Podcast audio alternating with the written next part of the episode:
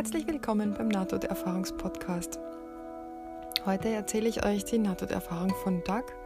Doug war in Indien sehr krank und hatte äh, im Zuge dieser Krankheit, Krankheiten, eine Nahtoderfahrung.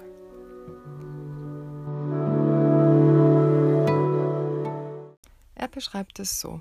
Im Dezember 1979, nach vier Monaten in Indien, wurde ich sehr krank mit Amöbenruhe, mit von Nahrung herbeigeführter Hepatitis A und Dengue-Fieber. Der physische Körper wurde geschwächt bis zum Punkt, dass alles, was ich tun konnte, im Hotel im Bett zu liegen war. Es verblieb mir keine Kraft mehr. Der Zustand von Schwäche war sehr friedvoll, mit der Bewusstheit, dass der Tod bald kommen würde. Es gab keine Furcht, aber ich hatte Interesse an dem, was vor mir lag. Mit einem ruhigen Geist glitten alle Ereignisse im Leben, die so wichtig erschienen, fort. Es bestand kein Interesse mehr an ihnen. Eine Erkenntnis kam, dass Körper und Geist ein vollständiges System sind, nicht getrennt. Wegen diesem geschwächten Zustand hörten meine Gedanken auf. Als der Filter der Gedanken fort war, stieg aus dem Herzen eine höhere Ebene von innerlicher Wahrnehmung auf. Ich hatte erhöhte Wahrnehmungen von Intuition, Sehen, Hören und Fühlen. Obwohl mein Körper krank war mit Fieber, Schmerzen und Schwäche, war da ein wundervoll glückseliger Zustand, wobei jeder Atemzug etwas Dynamisches mit sich brachte. Alles war so still. Jeder Atemzug wurde angenehmer und expansiver. Langsam begann ein sanftes Zittern, obwohl der Körper still war. Erinnerungen kamen auf, dass ich dies viele Male vorher getan hatte. Es war so vertraut. Angenehme und liebende Gefühle überfluteten mein Wesen. Das Zittern ging weiter. Ich befand mich dabei, auf diesen kranken Körper herunterzusehen und begann zu lachen. Bald würde dieser Körper enden. Der Gedanke, loszulassen, war angenehm, während das Loslassen aller Verwicklungen dieses Lebens sich näherte. Dieser Körper war so dicht, kalt und schwer. Es war gut, dies loszulassen. Mein Bewusstsein öffnete sich wie eine Lotusblume. Alles wurde riesig, über die Größe dieses Universums hinaus. Jeder Teil des Universums war ein Teil von mir, und jeder Teil von mir war Teil des Universums. Es gab vollständige Einbindung und Akzeptanz. Dies ging so weit über jede Erwartung hinaus war jedoch gleichzeitig vertraut, somit auch nicht überwältigend. Eine andere Erkenntnis kam mir. Alles wird gewusst und es gibt nichts zu lernen. Es wurde klar verstanden, dass es keinen Himmel oder Hölle gibt. Das Leben auf der Erde ist keine Schule, es gibt nichts zu lernen. Das Leben auf der Erde ist nur eine Erfahrung, nichts weiter. Dann plötzlich verschlang mich der grimmige Griff der Furcht. Sie fühlte sich erstickend, klebrig, suchterzeugend, verzehrend und zwingend an. Die Furcht begann mich in die Reinkarnation zu ziehen und weg von all der Einbindung und ausgedehnten Bewusstheit. Aspekte dieser Furcht beinhalteten Verlangen, Leiden und Isolation. Mich mit der Furcht zu identifizieren, schleppte mich zurück in einen bewusstlosen Zustand. Während ich dies beobachtete, fielen mir die Worte von Osho ein. Wenn du Furcht beobachten kannst, wie kann dann Furcht ein Teil von dir sein? Indem ich die Furcht beobachtete, konnte ich die Trennung zwischen der Furcht und mir selbst sehen. Kaum hatte ich begonnen, die Furcht zu beobachten, verblasste ihr Griff und verschwand. Während die Furcht mich freigab, folgten ihr andere negative Emotionen von Verzweiflung, Schuld, Gier, Neid und der Wunsch nach einem anderen Körper. Auch diese konnten als äußerliche suchterzeugende Einflüsse beobachtet werden. Bald hörte alle äußerliche Energie auf. Das Gefühl von vollständiger Bewusstheit des Zentrums kam zurück. Meine damalige Zimmergenossin war eine Krankenschwester, und sie war bei mir, als mein Körper starb. Ich beobachtete sie aus einer Perspektive außerhalb meines Körpers. Sie fühlte meinen Puls und ließ dann in Verzweiflung das Handgelenk fallen. Ich konnte auch ihre Gedanken empfinden. Sie war nicht gestresst. Sie war gestresst, nicht wegen meinem Tod, sondern weil sie sich jetzt um meinen Körper kümmern musste. Während ich auf den Körper schaute, war, was sich zeigte, die Perfektion des Lebens, das gerade gelebt wurde. Dieses Leben konnte nicht als angenehm beschrieben werde, werden. Dieses Leben konnte nicht als angenehm beschrieben werden. Tatsächlich war es erfüllt mit Leiden und Mühen. Dennoch schien es so perfekt, während es beobachtet wurde. Dann begannen andere gelebte Leben in einem visuellen Format aufzutauchen. Jedes Leben erschien in einer Blase, das gesamte Leben von Anfang bis Ende, in einem Augenblick, mit der Bewusstheit von jedem Moment jenes Lebens, als wäre es gerade von der Geburt bis zum Tod gelebt worden. Es waren viele Leben, zu viele, um sie zu zählen. Jedes Leben war perfekt. Reinkarnation ist Teil der menschlichen Erfahrung, aber sie ist optional. Nachdem ich einmal die Süchte wahrgenommen hatte, die mich zurück in ein weiteres Leben zogen, war ich dann bereit für das, was als nächstes kam. Es gab eine Verschiebung und eine leichte Bewegung. Ich ging nicht irgendwo hin. Ich reiste nicht tausend Meilen. Es war derselbe Ort. Dennoch war er anders, weniger dicht und ausgedehnter. Alles war in ein goldenes Licht gebadet. Es gab viele andere um mich herum. Sie waren mir alle bekannt und ich ihnen. Meine Rückkehr wurde mit überwältigender Freude aufgenommen. Ich war zu Hause. Damals hatte ich nicht die Worte, um den Prozess zu beschreiben, wie dimensionale Verschiebungen. Ich bewegte mich von der dritten in die vierte Dimension, als das Leben meinen Körper verließ, mit sich immer weiter ausdehnender Wahrnehmung, welche den Rand des Universums erreichte. Dann glitt ich in die fünfte Dimension, wo alles erleuchtet und golden war. Später hörte ich, dass dies das war, was die Tibeter Land des goldenen Lichts nennen. Alles war absolute Perfektion. Ein Wesen kam zu mir und bat mich, zum Körper im Hotelzimmer zurückzukehren. Meine Antwort war Nein, ich möchte diesen wundersamen Ort nicht verlassen. Dann winkte mir ein anderes Wesen, oder eher die Person eines Mannes, der am Tisch eines Cafés saß. Ich solle mich setzen. Er stellte sich vor. In meinem letzten Leben auf der Erde war ich bekannt als Georg Gurdjieff. Damals kannte ich den Namen nicht. Er fuhr fort: Es ist notwendig für uns, dass du zurückgehst. Nach meiner freudigen Wiedervereinigung auf dieser wundervollen Ebene war ich unwillig, das zu tun. Aber er bat mich auf eine solche Weise, dass ich mich nicht weigern konnte. Alle Kommunikation fand ohne Worte statt. Ein Gedanke kam mir von einer anderen Wesenheit, die mich willkommen geheißen hatte.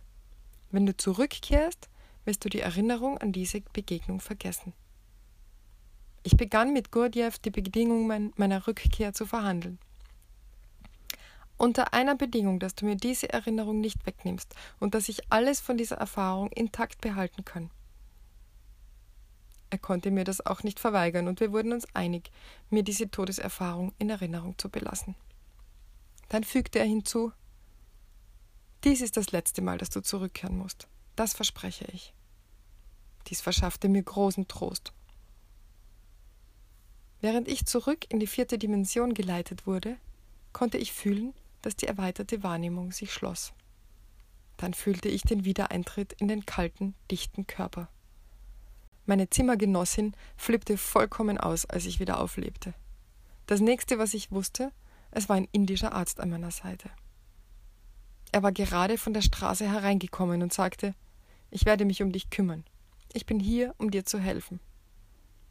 Er brachte mir Zuckerwasser, um meinen Blutdruck wieder nach oben zu treiben, und verschrieb einige Medikamente.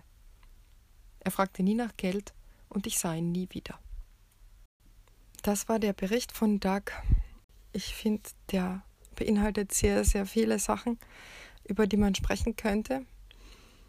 Beispielsweise die Geschichte mit der Reinkarnation, dass er alle seine Leben sieht und dass jedes Leben, dass er jedes Leben nochmal so wahrnimmt, als würde es gerade gelebt werden. Das finde ich so spannend, denn wie kann das sein? Das kann nur außerhalb der zeitlichen Dimension geschehen. Es sind zu viele Leben, als man zählen kann, und dennoch erlebt er jedes Leben so, als würde es gerade leben. Das ist für unseren limitierten Verstand hier in der dritten Dimension oder wo wir jetzt auch immer sind, einfach nicht zu begreifen. Wie so vieles. Auch die Geschichte mit der Furcht, mit den Worten von Osho, wenn du Furcht beobachten kannst, wie kann dann Furcht ein Teil von dir sein? Das hat ihn quasi davor bewahrt, zu sterben und neu zu inkarnieren. Sondern er ist in diesen Körper wieder zurückgekommen, obwohl der eigentlich schon tot war, wie die Krankenschwester da ja feststellt, offensichtlich. Und das finde ich sehr, sehr interessant. Also, dass er das als, ähm, als Sucht definiert. Er sagt ja, das sind suchterzeugende Einflüsse. Die Begierden, Verzweiflung, Neid, Schuld, Verlangen, Leiden, Isolation, also all diese negativen Emotionen, die wir hier in unserer menschlichen Existenz so haben, die sind vielleicht suchterzeugend und ziehen uns zurück in ein neues Leben. Also er beschreibt es so, die Furcht, der grimmige Griff der Furcht, sie fühlte sich erstickend, klebrig, suchterzeugend, verzehrend und zwingend an. Also in dem Moment, wo, wir, wo man sich mit diesen Emotionen identifiziert, so stelle ich mir das vor, wird man einfach zurückgezwungen in ein neues Leben, in einen neuen Körper und in eine neue Runde, bis man sich über diese Emotionen erheben kann. Und das heißt nicht, dass man diese Emotionen nicht mehr fühlen darf, sondern dass man sie beobachtet, so wie er das da gemacht hat. Also das ist für mich sehr interessant. Das andere sehr interessante ist die Begegnung mit Gurdjieff. Gurdjieff ist ja ein spiritueller, sagt man denn, Lehrer, ähm, Mystiker, den er da gar nicht gekannt hat. Das finde ich auch immer so spannend, wenn Menschen auf, in, auf, in ihren Nahtoderfahrungen auf Wesen treffen oder auf, auf Meister, die sie gar nicht kennen. Man kann ja jetzt sagen, wenn, wenn man christlich ist und man stirbt und man trifft dann auf Jesus. Na gut, das ist was, was man kennt. Die Bilder hat man als Christ hunderte Male gesehen von Jesus und ähm, dann stellt man sich das halt vor, man projiziert das dann so oder es erscheint das, was man erwartet. Aber wenn jemand jetzt ähm, Gurdjieff trifft, der jetzt nicht so bekannt ist und den man nicht, den nicht jeder kennt oder oder ich weiß nicht, jemand aus einem ganz anderen Kulturkreis. Zum Beispiel habe ich ähm, eine Nahtoderfahrung gelesen von jemandem, von einer Frau, die, die hat dann Shiva getroffen. Sie war aber aus Amerika und christlich und, hat, und war ein Kind und hat von indischer Mythologie äh, noch nie was gehört und hat aber eben diese blaue Gestalt getroffen, die sie später dann aufgrund von Bildern als Shiva identifiziert hat. Und so weiter. Also das finde ich ja höchst interessant. Sind diese Wesen dann irgendwie auf irgendeiner Ebene trotzdem da oder, oder sind das irgendwelche kollektiven Erinnerungen, wo man ins kollektive Unbewusste andockt und, und sich die Bilder dort dann manifestieren? Ja, das sind interessante Fragen. Und was ich noch sehr wichtig finde und was sich mit meiner eigenen Einschätzung deckt, deswegen finde ich es wahrscheinlich auch so wichtig, ähm, ist, dass er sagt, das Leben auf der Erde ist nur eine Erfahrung. Es ist keine Schule, es gibt nichts zu lernen. Ha, ich finde, das ist total erleichternd, das zu hören. Weil wir sind so getrieben oft, uns immer weiterzuentwickeln. Also ich zumindest aus meinem Leben kann das auf jeden Fall sagen, dass das früher für mich ganz, ganz ein Riesenmotor war, eine große Motivation, mich, mich immer weiter zu entwickeln und immer weiter zu gehen und weiter, weiter, weiter, weiter. Und es war nie genug. Ich war nie fertig. Also natürlich bin ich auf einer gewissen Ebene nie fertig, aber es war mehr wie so ein Zwang, dass man sich entwickeln muss und dass auch alle anderen Menschen sich entwickeln müssen. Und ich habe da in meiner Arbeit als Astrologin schwer geschuftet, mit meinen Klienten, um sie dazu zu bringen, sich weiterzuentwickeln, zu verstehen, was ich sage und ähm, war irgendwie frustriert, wenn das nicht so geklappt hat und die auf die nicht weitergekommen sind und oder wenn ich wo nicht weitergekommen bin. Und mit dieser Erfahrung von alles ist perfekt, wie es ist, die ich 2006 gemacht habe, also dieses Sehen von alles ist, wie es ist, genauso wie es sein sollte, ist dieses, dieser Drang, sich entwickeln zu müssen, weggefallen. Und dieser Glaube daran, dass wir hier in einer Schule sind und dass es darum geht, irgendwas zu erreichen und in die nächste Klasse aufzusteigen sozusagen. Und dieses ganze Belohnungs- und Bestrafungssystem ist von mir abgefallen. Und er sagt das hier ja irgendwie auch so. Alles wird gewusst und es gibt nichts zu lernen. Es wurde klar verstanden, dass es keinen Himmel oder Hölle gibt. Das Leben auf der Erde ist keine Schule. Nur eine Erfahrung, nichts weiter. Ich finde das wahnsinnig entspannend. Es ähm, hebt diese Bewertung so stark auf von das ist gut, das ist schlecht, vom Schlechten muss man weg und ins Gute soll man hin. Und diese ganze Anstrengung fällt irgendwie so ab. Ja, also es ist zumindest in meiner Erfahrung so. Es gibt natürlich auch die gegensätzlichen Nahtoderfahrungen, wo die Leute draufkommen, dass das Leben eine Schule ist. Und wie bei allem ist das auch wahrscheinlich eine Frage der äh, Resonanz, was, also wo man selber gerade ist in seinem Leben und was einen da gerade anzieht oder anspricht. Ja, für mich ist jetzt in dieser Nahtoderfahrung diese Botschaft schön zu hören. Für andere ist es eine große Erkenntnis, dass sie in einer Schule sind und dass es hier was zu lernen gibt. Genau, und so hat jeder ja auch sein Leben und seine Erfahrung. Und das finde ich ja auch so wichtig zu sehen, dass, dass jedes Leben und jede Erfahrung und jeder Weg einzigartig ist und auch jede Nahtoderfahrung einzigartig ist und dass man deswegen auch überhaupt gar nicht sagen kann und wissen kann, was für jemanden anderen gut ist und wo jemand anderer sein sollte, wie er sich entwickeln sollte oder benehmen sollte oder wie er sich fühlen sollte.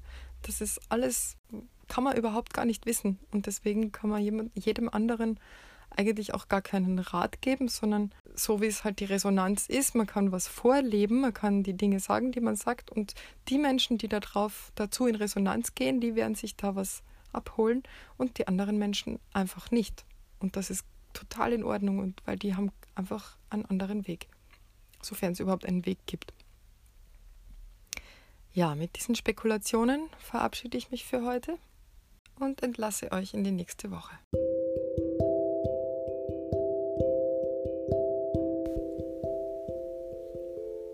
Wie immer, schreibt mir gern, wenn ihr was erzählen wollt. Bitte, bitte schreibt dazu zu euren Erfahrungen, die ihr mir schickt, äh, ob ich sie vorlesen darf. Ich habe schon einige bekommen, aber es steht nie dabei, ob ich sie veröffentlichen darf. Und deswegen habe ich das bisher noch nicht gemacht. Also bitte lasst mich das wissen. nte-podcast.gmx.net. Ich freue mich wie immer über Post. Bitte lasst mir auch eine Bewertung für meinen Podcast da. Und ich freue mich, dass ihr zuhört. Schön, dass ihr da seid. Ja, meine äh, E-Mail-Adresse kennt ihr. Vielen Dank fürs Zuhören und bis zum nächsten Mal.